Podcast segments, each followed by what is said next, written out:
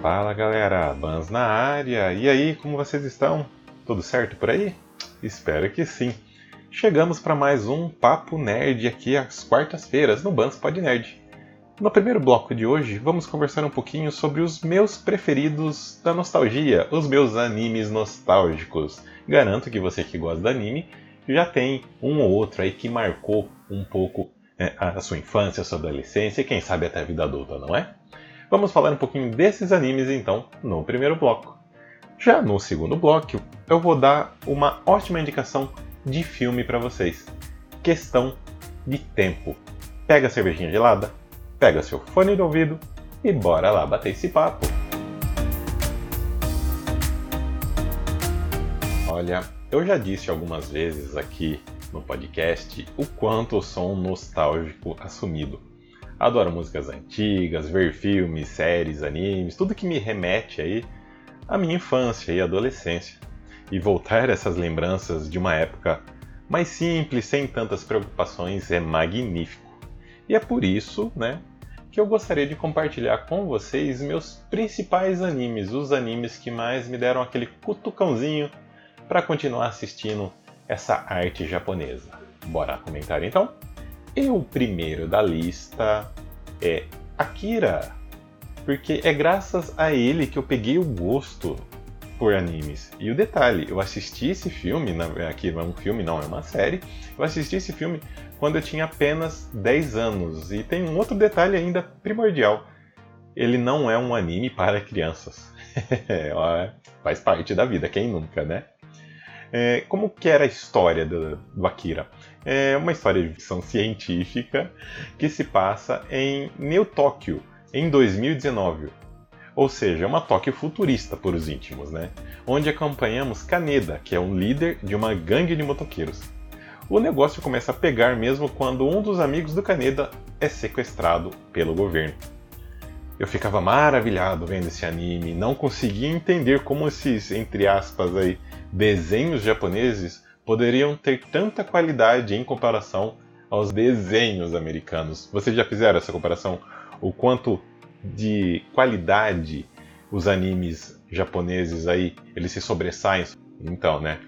E voltando ao assunto aqui principal, foi graças ao Akira que minha mãe ficava cada vez mais pobre de tanto que eu ia na locadora, porque uma vez que você assiste um anime, você não vai parar em um, você vai assistir vários. E na época né, locadora que salvava a gente. Há rumores, né, atualmente que sairá uma versão live action do filme Akira, mas que até o presente momento aí esse projeto ele tá só engatinhando, né? É aquela famosa história, né? Será que vai funcionar essa adaptação? Há algumas adaptações de anime aí para as plataformas de streaming ou que saiu direto para vídeo, né, que não foram, digamos assim, muito bem aceitas quem sabe, né, é, Akira seja diferente. Então, se vocês gostam de ação e ficção científica e não têm o gosto de assistir anime, eu recomendo que comecem por Akira, porque foi ele que me fez gostar dessa cultura japonesa. Segundo anime clássico aí, na minha opinião, um anime realmente bem nostálgico para mim, que é o Dragon Ball. Não confundam com Dragon Ball Z, hein, gente? É, o Dragon Ball é o clássico mesmo, Gokuzinho, Goku pequeno, como você quiser chamar. É, e a minha história com Dragon Ball começou bem diferente. Lá na década de 90, existia a guerra clássica entre Super Nintendo e Mega Drive. E eu e meus amigos tínhamos o Super Nintendo e adorávamos jogar Street Fighter 2 na casa do meu querido saudoso Jair. Abraço aí, Jair, caso você estiver ouvindo isso. Foi nessa época que o Japão começou a enviar atletas para aprender futebol no Brasil. E não me pergunte o porquê, mas acabaram enviando uma galerinha japonesa lá para minha cidade natal, a Megalópole Guariba. Só que não, né? Na cidade bem pequena, gente. Não sei porquê, mandaram japoneses para lá para aprender futebol. E onde foi que esses jogadores é, se instalaram, moraram? Na vizinhança do Jair. Com isso, a gente pegou amizade com esses jogadores, né? Foram lá, em teoria, para aprender futebol. Logicamente, a gente esbarrava um pouquinho aí na comunicação, mas nada que gestos não, não ajudem. E descobrimos que eles também jogavam Super Nintendo. E qual jogo que eles mais gostavam? Dragon Ball Z Super Battleden. Não sei se é assim que pronuncia, por favor me perdoe. Ficamos assim na época maravilhados com esse jogo de luta, praticamente nos apoderamos desse, desse jogo aí de Dragon Ball que a gente nunca tinha ouvido falar dos japoneses. Roubamos praticamente esses jogos, né? E beleza, continuamos a amizade com os japoneses, emprestávamos fita, continuamos gostando e aproveitando desse joguinho de luta aí, Dragon Ball, que até então era novidade pra, pra gente.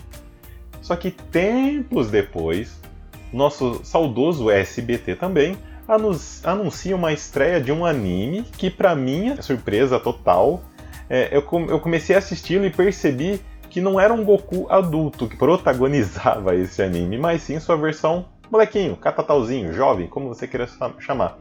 Ou seja, eu e minha turma, eu e minha galera, conhecemos Dragon Ball Z antes da estreia de Dragon Ball original clássico no Brasil. Olha como que são as coisas, a gente começa de trás para frente, né?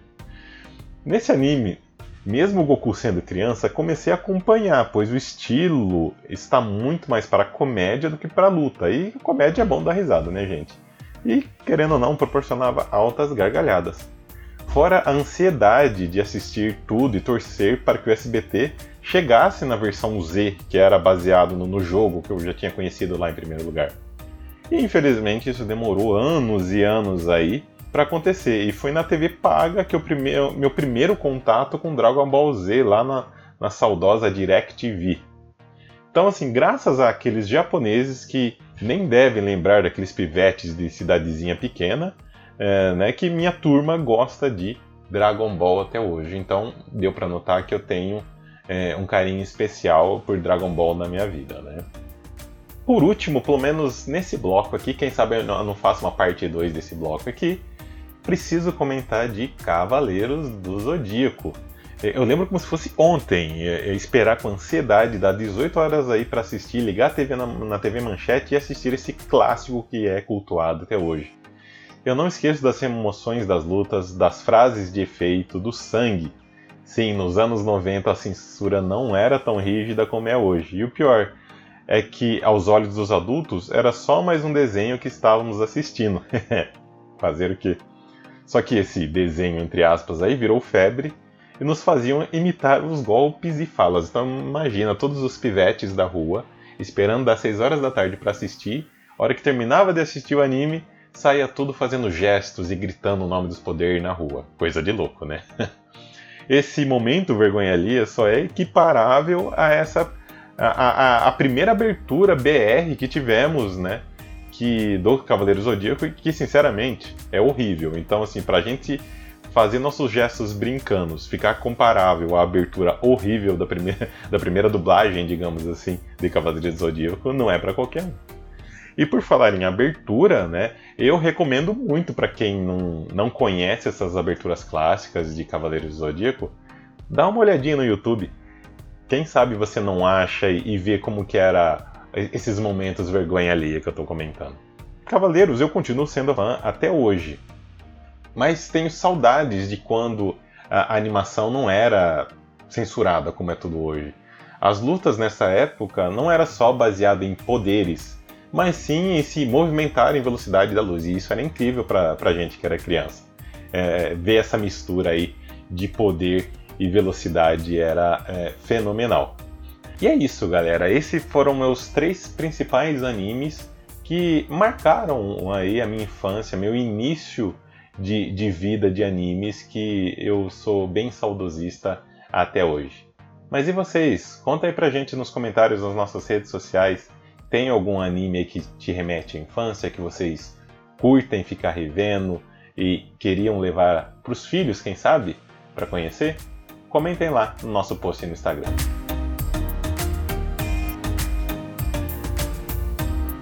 E agora que eu chego com muito gosto para fazer uma ótima indicação para vocês de um filme que eu particularmente gosto muito. Eu também tenho um carinho muito especial para ele, que nada mais é do que uma dramédia. que é uma mistura de drama com comédia. Comédia romântica, vamos dizer assim, vai, mas para mim dramédia soa muito melhor. É o filme Questão de Tempo. Ele conta a história de Tim, um jovem que um certo dia descobre que todos os homens da sua família conseguem voltar no tempo. Olha que beleza, gente. Acho que quem nunca pensou em viajar no tempo para tentar corrigir alguma merda do passado, não? Esse rapazinho aqui, o Tim, conseguia. Eu confesso que ao assistir esse filme pela primeira vez, esperava várias cenas clichês, onde vemos o personagem principal se dando mal para depois, lá no final, se redimir. Mas não é isso que acontece aqui. O Tim se alegra quando pode, mas principalmente sofre com cada decisão tomada. Questão de Tempo nos apresenta um personagem principal com o qual conseguimos nos identificar. E todo o elenco de apoio faz essa identificação crescer mais ainda. Conseguimos nos importar com cada detalhe da vida de Tim e ao mesmo tempo conseguimos entender cada atitude que levou àquele momento, e isso é muito bacana. Apesar de ter sido um filme lançado lá em 2013, ele consegue, no seu contexto, ser bem atual, pois trata de valores um pouco esquecidos pela atual geração, são as escolhas, a vivência de hoje com a família e assim por diante.